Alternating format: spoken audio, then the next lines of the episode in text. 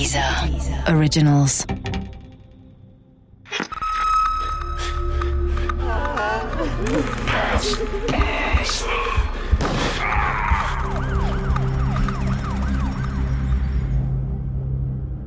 Der Oma-Mörder von Richard Fasten. Diese Geschichte beruht auf einer wahren Begebenheit. Unsere Erzählfigur haben wir frei erfunden und die Namen der beteiligten Personen wurden geändert. Die Statements der Experten sind echt.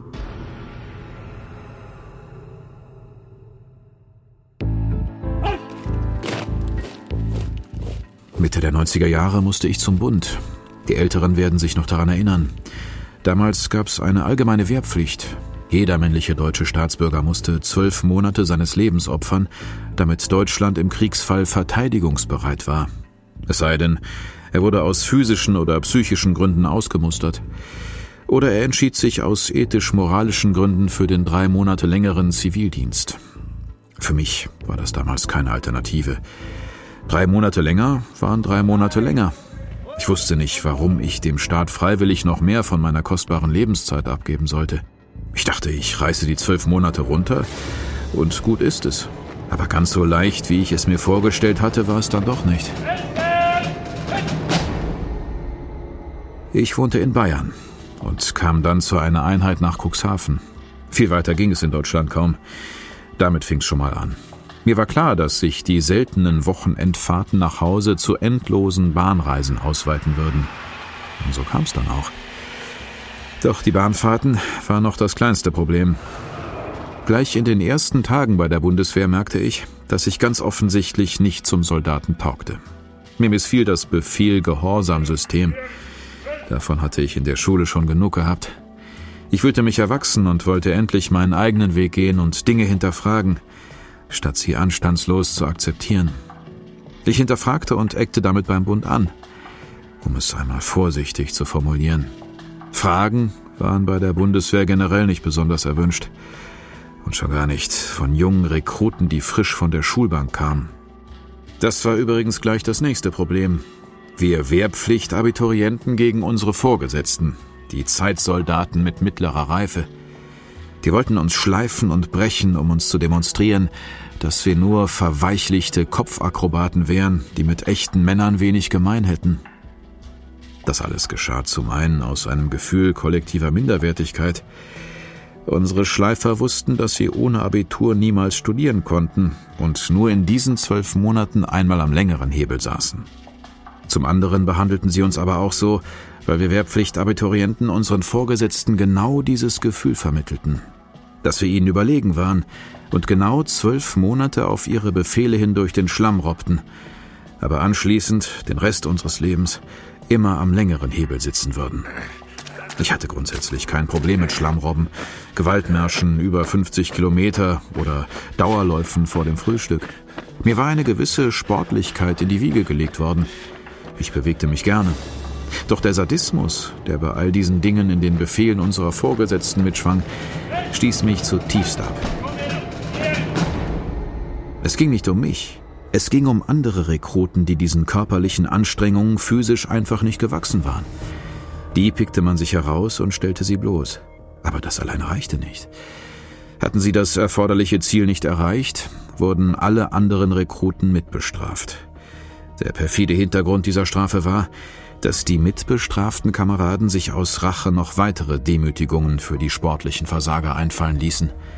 Das Ganze war nichts anderes als ein von oben organisiertes Mobbingritual. Heute weiß ich, dass das in unserer Cuxhavener Kaserne kein Einzelfall war. So oder so ähnlich geschah das in beinahe jeder Bundeswehreinheit. Besser macht das die Sache natürlich auch heute nicht. Einer dieser unangenehmen, pedantischen Schleifer in unserer Einheit war Oberfeldwebel Uwe Sträter. Ein Mann von imposanter Statur, ungefähr 1,90 Meter groß und 130 Kilo schwer. Er gehörte zu denen, die Gewaltmärschen und Dauerläufen vor dem Frühstück rein physisch nicht gewachsen waren. Aber er musste sie ja auch nicht machen. Er war kein Rekrut, sondern Oberfeldwebel. Er befahl die quälenden Sporteinheiten, weil er gerne befahl. Vielleicht, weil er ansonsten zu den Mobbingopfern gehört hätte, nun aber selbst Macht demonstrieren und ausüben konnte.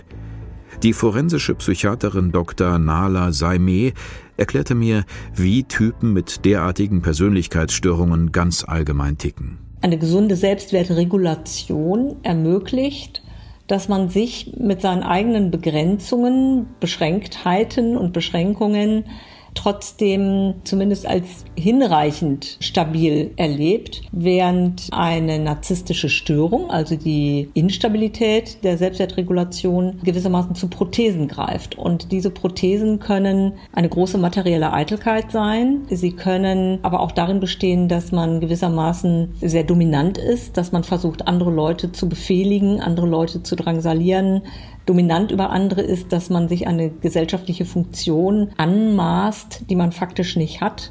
Also auch hier dieses mehr Scheinen als Sein, weil im Grunde diese narzisstische Selbstwertregulationsstörung eigentlich einem ständig sagt, du kannst nichts, du weißt nichts, du bist nichts, du bist klein und hässlich und dumm, du bist ein Niemand und gewissermaßen die Psyche ständig gegen dieses böse kleine Stimmchen anpowert und gewissermaßen alles tut, was genau ins Gegenteil geht. Sträter hatte mich nicht auf dem Kieker, da war ich mir sicher. Ich fiel nicht in sein Mobbingraster, dafür fehlten mir die Pfunde. Er suchte sich seine Opfer unter Rekruten, die seiner eigenen körperlichen Statur ähnelten. Ich bin kein Psychologe und kann nicht sagen, ob das mit einer gewissen Selbstverachtung zu tun hatte. Vielleicht wollte er lieber schlanker sein und strafte andere für seine eigene Disziplinlosigkeit. Keine Ahnung. Ein paar Mal bin ich trotzdem mit ihm aneinander geraten. Das lag daran, dass mein Bett für seine Vorstellung nicht ordentlich genug gemacht war, ich das Gewehr nicht ordentlich gereinigt oder die Stiefel nicht glänzend genug geputzt hatte.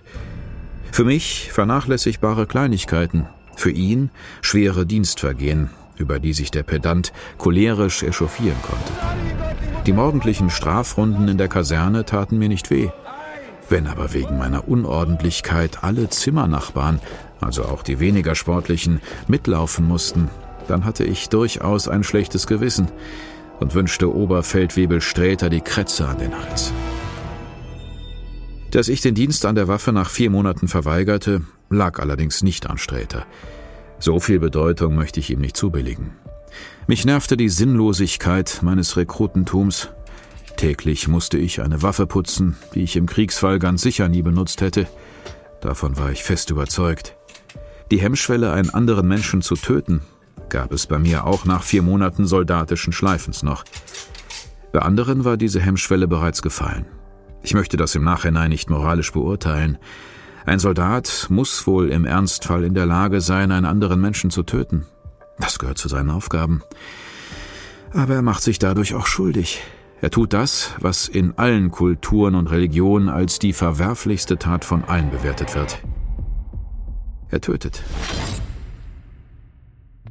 Es wäre mir falsch vorgekommen, die restlichen acht Monate meiner Wehrzeit einfach so abzureißen und so zu tun, als würden mich diese Gedanken nicht umtreiben.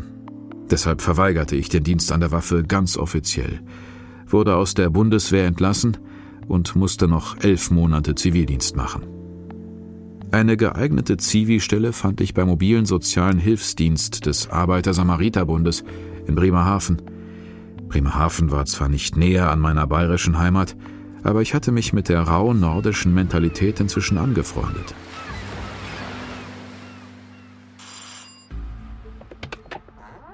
Zu meinen Aufgaben gehörte es, vorwiegend ältere Klienten des ASB aufzusuchen, um ihnen im Haushalt zur Hand zu gehen oder den Einkauf zu erledigen. Bisweilen musste ich auch leichte pflegerische Dienste wie Körperwäsche und andere hygienische Leistungen übernehmen. Oft war ich für Klienten, die ihre Wohnung nicht mehr verlassen konnten, der einzige Sozialkontakt nach draußen. Zumeist behandelten sie mich wie ein Enkelsohn. Sie verwöhnten mich mit Kaffee und Kuchen und hofften stets, dass ich noch über die vereinbarte Zeit bei ihnen bleiben und mit ihnen plaudern würde. Es war mir klar, dass meine Besuche für sie die wöchentlichen Höhepunkte in ihrem eingeschränkten, einsamen Alltag waren. Dieses Bewusstsein füllte meine neue Tätigkeit mit viel mehr Sinn, als ich ihn in den ersten vier Monaten bei der Bundeswehr je hätte haben können. Die Zivildienstzeit war tatsächlich das Beste, was mir passieren konnte. Endlich wusste ich, was ich mit meinem Leben anfangen wollte. Ich beschloss nach dem Ende des Zivildienstes nicht zu studieren, sondern beim ASB eine Ausbildung zum Rettungsassistenten zu machen. Ich arbeitete in dem Job schon ein paar Jahre, als ich im November 2000 einem alten Bekannten bei meinem Arbeitgeber in Bremerhaven begegnete, Uwe Sträter. Mein ehemaliger Schleifer vom Bund hatte sich als stellvertretender Pflegedienstleiter beim ASB beworben und war genommen worden. Meine Freude, ihn wiederzusehen, hielt sich in Grenzen. Mit ihm verband ich viermonatiges Robben im Schlamm und unnachgiebigen Sadismus. Trotzdem war es natürlich kurios, dass wir durch unsere soziale Arbeit erneut zusammengeführt wurden. Sträter begegnete mir freundlich. Er behauptete, sich zu freuen, mich nach all den Jahren wiederzusehen. Vielleicht stimmte das sogar. Ich glaube, ihm war überhaupt nicht bewusst, was er mit seinem Mobbing-System bei einigen Rekruten bewirkt und ausgelöst hatte. Ich vermutete, dass er sich für einen ganz normalen Vorgesetzten hielt, der es nur gut meinte. Er berichtete mir, sich nur deshalb für acht Jahre beim Bund verpflichtet zu haben, weil er nach der mittleren Reife keinen Lehrplatz zum Krankenpfleger gefunden hätte. Krankenpfleger wäre sein absoluter Traumberuf, weil man dicht am Menschen dran sei und sein Helfersyndrom ausleben könnte. Ich dachte an den Typ in der Uniform eines Oberfeldwebels, der Sträter vor ein paar Jahren noch gewesen war. Meinte er das wirklich alles ernst, was er da sagte? Nach den acht Jahren bei der Bundeswehr hätte er das Recht auf eine vom Bund bezahlte Ausbildung zum Krankenpfleger erworben. Diese Ausbildung, so erzählte Sträter weiter, hätte er im Stadtkrankenhaus von Cuxhaven absolviert, wo er in der Folgezeit auch für einige Jahre angestellt gewesen wäre. Nun sei es aber Zeit für einen Neuanfang. Die Stelle als stellvertretender Pflegedienstleiter wäre nur ein erster Schritt. Zudem könnte er sich in Bremerhaven intensiver um seine erkrankten Eltern kümmern. Ich nahm das alles so auf, wie Sträter es sagte. Damals konnte ich natürlich nicht ahnen, dass die Hälfte davon nicht stimmte.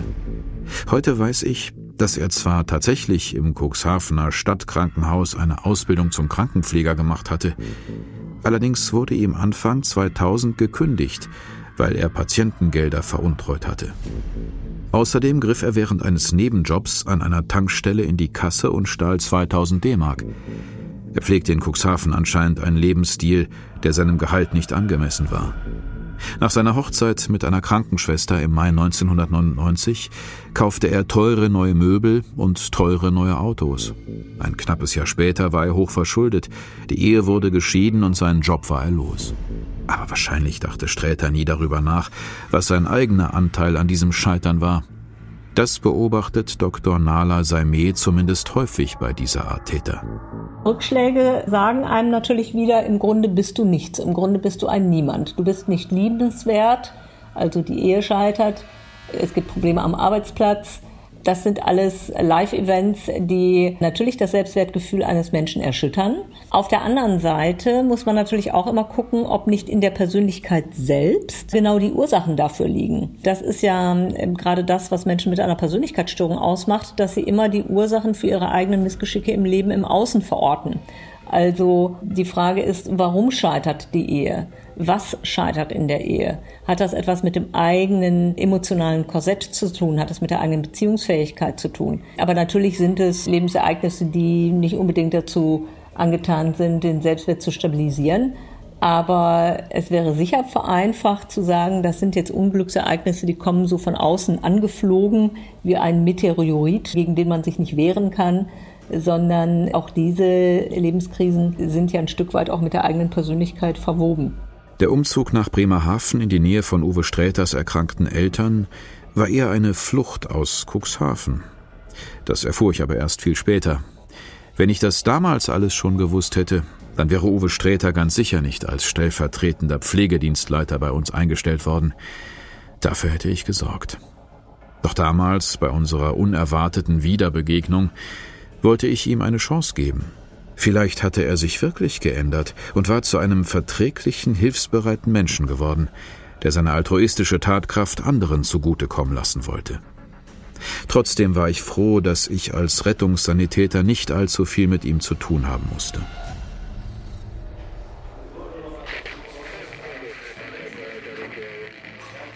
Wir begegneten uns ab und zu auf der Dienststelle, Als stellvertretender Pflegedienstleiter musste er neben dem Dienst am Menschen auch Büroarbeiten erledigen.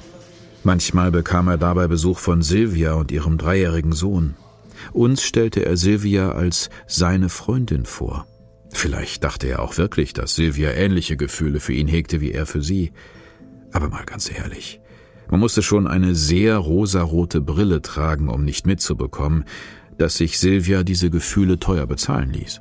Aus ihrer Sicht war die Freundschaft zu Sträter ein Geschäft, wie es viele solcher Geschäfte in ihrem Business gab. Uwe Sträter machte ihr teure Geschenke und gab ihr Geld, das sie bei ihm leichter verdiente als bei anderen Freiern. Wie bereits in Cuxhaven gab er weit mehr Geld aus, als er verdiente. Wieder kaufte er teure Möbel und teure Luxusautos.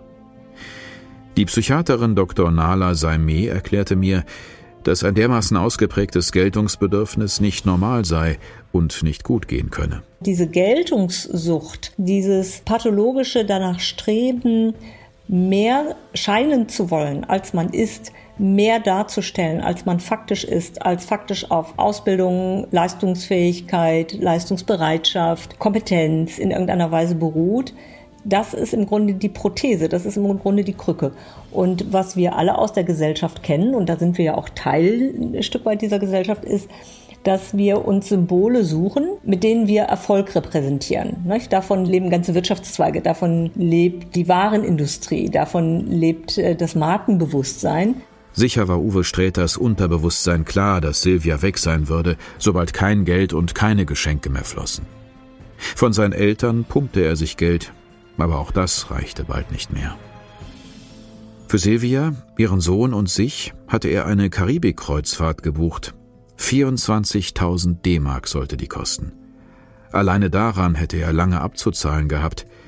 Aber es kamen ja noch die Raten für die Luxusautos und die teuren Möbel hinzu. Zudem zeigte Silvia wenig Interesse für die Kochkunst am heimischen Herd. Sie ging lieber essen. Auch das kostete.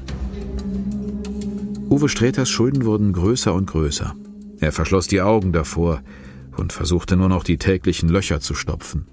Doch auch darin war er nicht besonders erfolgreich. Er versuchte die Löcher mit Geldern zu stopfen, die ihm nicht gehörten. Er unterschlug im ASB-Büro rund 2000 D-Mark an Rezeptgebühren, die eigentlich an die Apotheken, mit denen wir zusammenarbeiteten, hätten abgeführt werden müssen. Die Sache kam natürlich raus, weil die Apotheker vergeblich auf ihr Geld warteten und Streter war der Einzige, der ungehindert Zugriff auf die Kohle hatte. Es war im Mai 2001, als er mit seiner Unterschlagung aufflog. Da hatte er gerade mal ein halbes Jahr als stellvertretender Pflegedienstleiter bei uns gearbeitet. Natürlich blieben seine kriminellen Machenschaften nicht ohne Konsequenzen. Sträter wurde gekündigt und erhielt eine Anzeige. Seiner gekauften Freundin Silvia berichtete er natürlich nicht von seinen Problemen. Mir spielte er weiter den erfolgreichen Manager im Gesundheitswesen vor, der demnächst seinen eigenen florierenden Pflegebetrieb hochziehen würde. Vielleicht glaubte er sogar selbst daran. Das kann ich nicht sagen. Wahrscheinlich glaubte er auch zuweilen tatsächlich daran, dass Silvia trotz aller Geschenke in ihm einen attraktiven Mann sah. Das wäre nicht untypisch für Männer wie Sträter, weiß die Psychiaterin Dr. Nala Saime. Menschen mit sehr narzisstischer Persönlichkeit wollen ja begehrt werden, sie wollen bewundert werden, sie wollen geliebt werden und sie haben auch von sich selber eben dann durchaus das Bild, dass das alles so passt. Und von daher sitzt man dann seiner eigenen Eitelkeit auf und vermag sich gar nicht vorzustellen, dass man möglicherweise Opfer einer gewissen raffinierten Manipulation ist. Man will sich das vielleicht auch gar nicht vorstellen sondern sozusagen sich ein, eine Art Trophy-Frau zu angeln, stärkt wiederum das Bild, man ist eigentlich ein attraktiver, cooler, begehrenswerter Mann. Im Mai sah ich Uwe Sträter das letzte Mal auf der Geschäftsstelle des ASB. Vermutlich holte er seine persönlichen Dinge ab. Am 5. Juni 2001 musste er wegen der unterschlagenen Apothekengelder zu einer Vernehmung auf der Polizeiwache erscheinen. Das erfuhr ich von einem Kollegen im Rettungswagen. Danach habe ich zunächst nichts mehr von Uwe Sträter gehört. Allerdings hatte ich sehr wohl noch mit ihm und mit dem, was er tat, zu tun. Das wusste ich nur nicht. Hätte ich es gewusst, hätte ich es mit allen Mitteln verhindert. Bereits einen Tag nach seiner Vernehmung durch die Polizei beging Uwe Sträter seinen ersten Mord. Er brauchte Geld, dringend. Silvia hatte materielle Bedürfnisse, die gestillt werden mussten. Durch seine Arbeit beim ASB hatte Sträter mehrere ältere Damen kennengelernt, die sicher die eine oder andere Mark angespart hatten. Sträter war der Meinung, dass er und seine Silvia dieses Geld viel besser gebrauchen konnten als die betagten Damen. Die Psychiaterin Dr. Nala Saimeh verriet mir, dass Uwe Sträter nicht der einzige Täter war, der so dachte. Wenn man dann mit solchen Tätern spricht, so ein Motiv kommt wie, der alte Mensch braucht eigentlich das Geld nicht mehr, sondern ich bin jung, ich will mein Leben haben, ich will im Leben was erleben, was gestalten. Der alte Mensch hat eigentlich sein Leben irgendwie gehabt. Am 6. Juni 2001 suchte Uwe Sträter die 87-jährige ehemalige Sparkassenangestellte Lisbeth Negler auf. Sie brauchte täglich die Hilfe von ASB-Kräften beim Anziehen ihrer Stützstrümpfe. Auch Uwe Sträter war bereits in ihrer Wohnung gewesen. Deshalb öffnete Lisbeth Nagler ihm arglos die Tür, als er klingelte. Sträter gab vor, ihr Notrufgerät überprüfen zu müssen. Doch er hatte etwas ganz anderes im Sinn. Als ihm die alte Dame ihren Rücken zuwandte, zog er sich eine weiße Tennissocke über die rechte Hand und presste sie Lisbeth Nägler von hinten auf Mund und Nase. Sträter ekelte sich vor der Spucke von älteren Menschen. Das sagte er sehr viel später aus. Deshalb die Tennissocke. Nachdem er Lisbeth Nägler überwältigt hatte, zerrte er die Frau ins Schlafzimmer, warf sie mit dem Gesicht nach unten aufs Bett und drückte ihr so lange den Kopf in ein Kissen, bis sie sich nicht mehr bewegte. Danach suchte er die Wohnung nach Geld ab und verließ mit gefundenen 300 Mark den Tatort. Zuvor hatte er die Tote auf den Rücken gedreht und mit einer Decke zugedeckt. Am nächsten Morgen wurden ein Kollege und ich zu Lisbeth Neglers Wohnung gerufen. Leblose Person ohne Vitalfunktion. Der ASB-Pfleger, der der alten Dame beim Anziehen der Stützstrümpfe hatte helfen sollen, hatte sie gefunden. Schon kurz nach dem Eintreffen in Frau Neglers Wohnung war klar, dass wir nichts mehr für sie tun konnten. Ich stellte den Tod der alten Dame fest. Den Totenschein stellte später ein hinzugezogener Arzt aus. Eine unnatürliche Todesursache konnte er nicht ausmachen. Ich hatte den Tod festgestellt und damit meine Pflicht als Rettungssanitäter erfüllt. Doch ich grüble heute noch darüber nach, ob ich nicht mehr hätte tun müssen. Mehr als die reine Pflichterfüllung. Vielleicht habe ich damit dazu beigetragen, dass Uwe Sträter weitermorden konnte. Weder mir noch dem später hinzugezogenen Arzt waren die Quetschungen an Lisbeth Neglers Hals aufgefallen. Und keiner von uns hatte sich Gedanken darüber gemacht, warum die betagte Frau vollkommen bekleidet in ihrem Bett gelegen hatte. Ich weiß nicht, was Sträter mit den geraubten 300 D-Mark gemacht hat. Sicher wird er seine Silvia zum Essen ausgeführt und mit dem Rest eine seiner Luxuskarossen betankt haben. Am nächsten Tag war das Geld weg. Neues musste her. Die Geltungssucht von Uwe Sträter kannte keine moralischen Grenzen. Er brauchte das Geld, um seine empfundene Minderwertigkeit auszugleichen. Dr. Nala Saimeh kennt solche Charaktere und konnte mir mehr darüber erklären. Die Person selber hat eigentlich ein starkes Minderwertigkeitsgefühl. Sie möchte etwas sein, sie möchte etwas darstellen, was sie eigentlich nicht ist, was sie eigentlich durch eigene Leistungsanstrengungen nicht erreichen will oder auch nicht erreichen kann und möchte sich gewissermaßen schmücken, möchte mehr scheinen als sein. Und das kostet Geld. Und dieses Geld kann nicht auf legalem Wege erwirtschaftet werden. Und dann ist, wenn man eine gewisse antisozial-narzisstische Eigenschaft hat, ist der Weg in die Kriminalität leichter. Und auch da kommt wieder das Spezifische rein mit den alten Opfern, weil sie eben leicht körperlich zu dominieren sind. Sie leisten kaum Gegenwehr. Sie machen es dem Täter einfach. Am 7. Juni besuchte Sträter die 85 Jahre alte Margarete Michaelis in ihrer Wohnung. Auch sie öffnete ihm sorglos die Tür. Sie kannte ihn ja und hatte Vertrauen. Als sie ihm den Rücken zuwandte, zog sich Sträter erneut die weiße Tennissocke über die rechte Hand. Mit einer gewissen Routine machte er die nächsten Schritte. Als er die Wohnung von Margarete Michaelis verließ, hatte er 850 Mark in der Tasche. Dieses Mal wurde ich nicht zum Tatort gerufen. Vielleicht war das nach meinem Versagen beim ersten Mal auch gut so.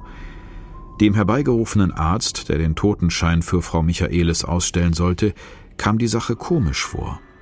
Er hatte Zweifel daran, dass es sich um eine natürliche Todesursache handelte. Deshalb ordnete er eine Obduktion an. Er hatte vollkommen recht damit. Doch manchmal geht die Gerechtigkeit seltsame Wege. Die Leichenöffnung endete in einer Fehlbewertung. Eine unnatürliche Todesursache konnte nicht festgestellt werden. Das war ein grober Fehler, der Uwe Sträter sicher dazu ermunterte, weiter seiner neuen Geldbeschaffung nachzugehen. Die erbeuteten 850 D-Mark reichten immerhin zwei Tage. Dann klingelte Sträter an der Wohnungstür von Helene König. Nachdem sie ihn geöffnet hatte, war ihr Schicksal besiegelt. Der Mörder ging nach dem gleichen Muster vor, das ihm bereits zweimal zuvor leichtes Geld beschert hatte. Weiße Tennissocke, Schlafzimmer, Bett, Kissen. In einem Versteck fand er 230 D-Mark. Der Arzt, der Helene Königs Leiche inspizierte, trug in den Totenschein als Todesursache Herzversagen ein. In gewisser Hinsicht war das gar nicht einmal so verkehrt. Nachdem Uwe Sträter die alte Frau erstickt hatte, hatte ihr Herz aufgehört zu schlagen. 230 Mark war nicht viel Geld. Zumindest nicht für Uwe Sträter und seine Silvia. Gleich am nächsten Tag musste er wieder losziehen. Dieses Mal streifte er die weiße Tennissocke in der Wohnung der 85-jährigen Lieselotte Schwarz über. Sein erfolgreiches Muster variierte er allerdings geringfügig. Das Ersticken dauerte ihm zu lange. Er war ja kein Serienkiller, der aus Lustgewinn tötete. Das Töten war bei ihm lediglich eine notwendige Begleiterscheinung des Raubes. Den Unterschied erklärte mir Dr. Nala Saimi. Bei Serienmördern, also bei Menschen, die zu unterschiedlichen Zeitpunkten Tötungen begehen, müssen sie immer ein Stück weit das Motiv unterscheiden. Der klassische Serienmörder, der uns so vielleicht in, in Krimis oder Hollywood-Spielfilmen gewissermaßen über die Leinwand flimmert, ist der, der aus einer Mordlust an und für sich tötet. Und da gibt es häufig vorher eine große Fantasietätigkeit, die sich mit dem Tötungsakt als solches beschäftigt. Das heißt, da geht es gar nicht unbedingt um einen materiellen Mehrwert, sondern es geht um die Tötungshandlung an sich. Das ist die eine Gruppe. Bei Raubmorden mit dem expliziten Motiv, Geld zu erbeuten und die Opferzeugen zu beseitigen. Also das ist ja der, der Sinn der Sache an der Tötungshandlung, nämlich dass man nicht verpfiffen werden kann und nicht beschrieben werden kann als Täter, ist es natürlich ein Stück weit was anderes. Uwe Sträter kniete sich mit seinem 130 Kilo schweren Körper zusätzlich auf den Rücken von Lieselotte Schwarz und brach der zierlichen Seniorin dabei mehrere Rippen und Wirbel. Als er nach getaner Arbeit die Wohnung seines Opfers nach Bargeld durchsuchte, klingelte es an der Tür. Durch ein Fenster sah Sträter einen Kollegen vom ASB vor der Haustür des Apartmenthauses stehen, der seinen Dienst bei Lieselotte Schwarz verrichten wollte. Sträter floh daraufhin ohne Beute aus der Wohnung seines Opfers.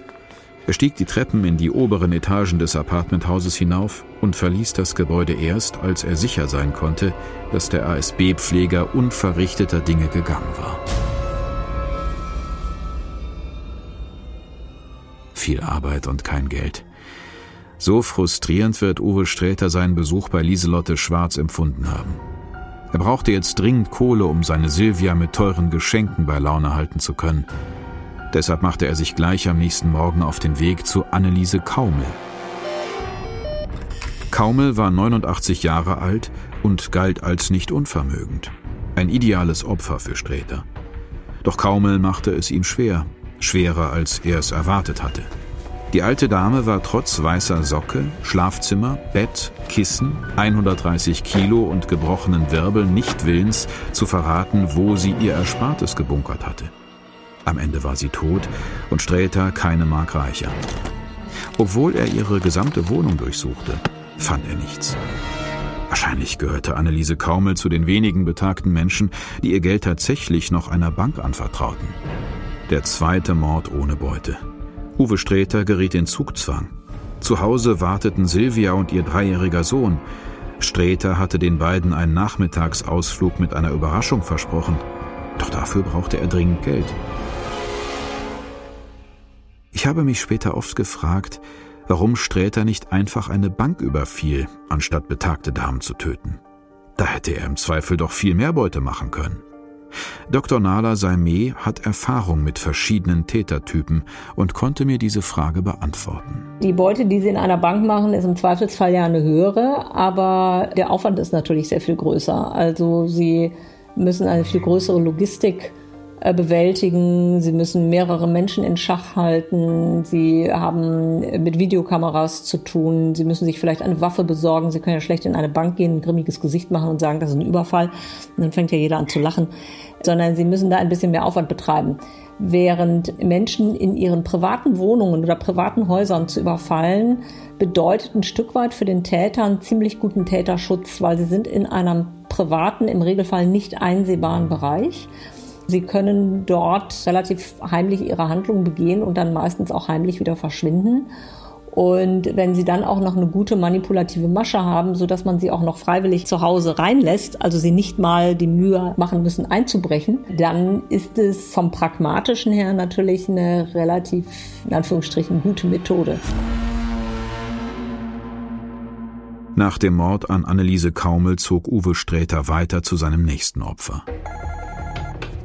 Martha Neubauer kannte den großgewachsenen dicken Mann von früheren Besuchen.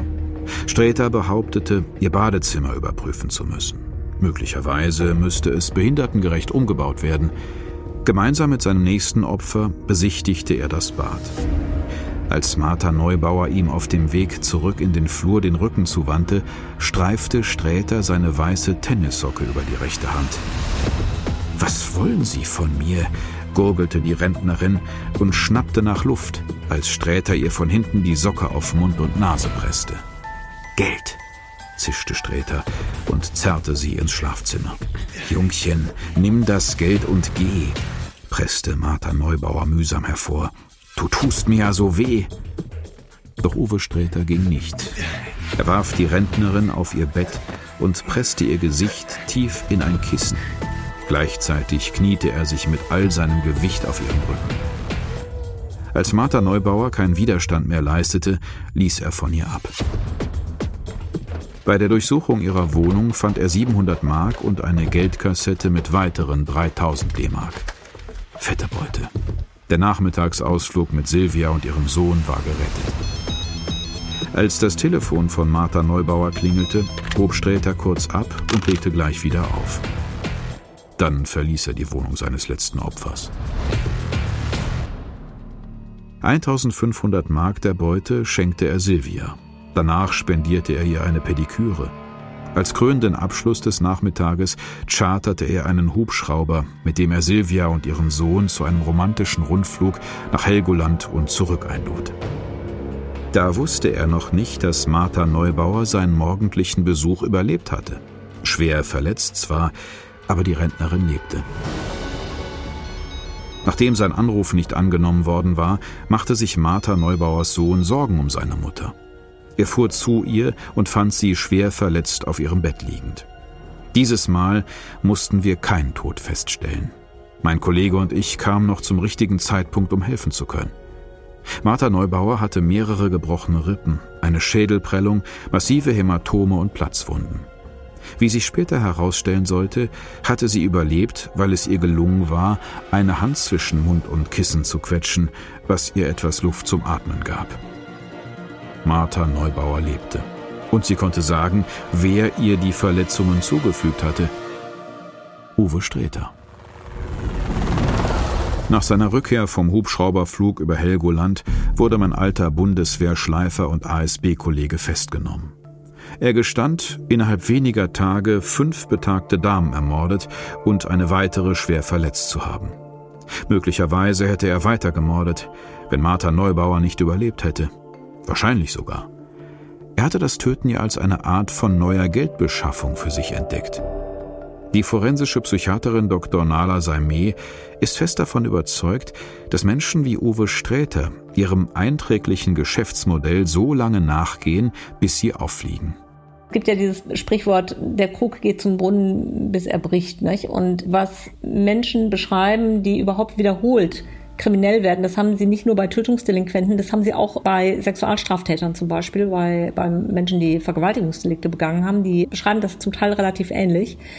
Wenn sie nicht als Täter festgemacht werden, ja, wenn sie damit durchkommen, dann entsteht bei ihnen das Gefühl der Sicherheit, sie können es eigentlich nochmal machen, weil man ihnen nicht draufkommt. Es passiert eigentlich nichts. Das heißt, äh, sie machen das zum ersten Mal, sie machen irgendwas, sie, sie töten jemanden oder sie vergewaltigen jemanden und sie haben erstmal Angst, sie werden geschnappt. Sie erschrecken sich bei jedem Polizeiauto, das irgendwie zufälligerweise durch die Gegend fährt, bis dass sie merken, die Polizei fährt durch die Gegend, aber nicht wegen ihnen. Und je länger das Delikt zurückliegt und keiner bei ihnen klingelt und sagt, ach hören Sie mal, wir sind wegen Ihnen da, so und so, desto größer wird die Sicherheit, dass man sich das irgendwie leisten kann, dass die Masche irgendwie funktioniert. Und das scheint eine gewisse Rolle zu spielen, vorausgesetzt, sie bringen primär eine gewisse Kaltblütigkeit mit. Das Landgericht Bremen verurteilte Uwe Sträter zu einer lebenslangen Freiheitsstrafe unter der Feststellung der besonderen Schwere der Schuld. Voraussichtlich dürfte er damit erst nach 30 Jahren frühestens in Freiheit entlassen werden.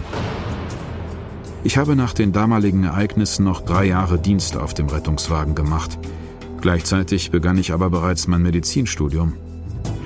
Inzwischen habe ich mich mit einer Hausarztpraxis auf dem Land selbstständig gemacht. Wenn ich zu Todesfällen gerufen werde, trage ich zumeist keine Todesursache in den Totenschein ein, sondern empfehle, eine Obduktion durchführen zu lassen.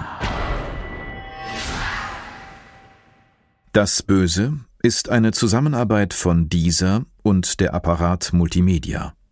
Redaktion Nina Löschner und Linda Achtermann.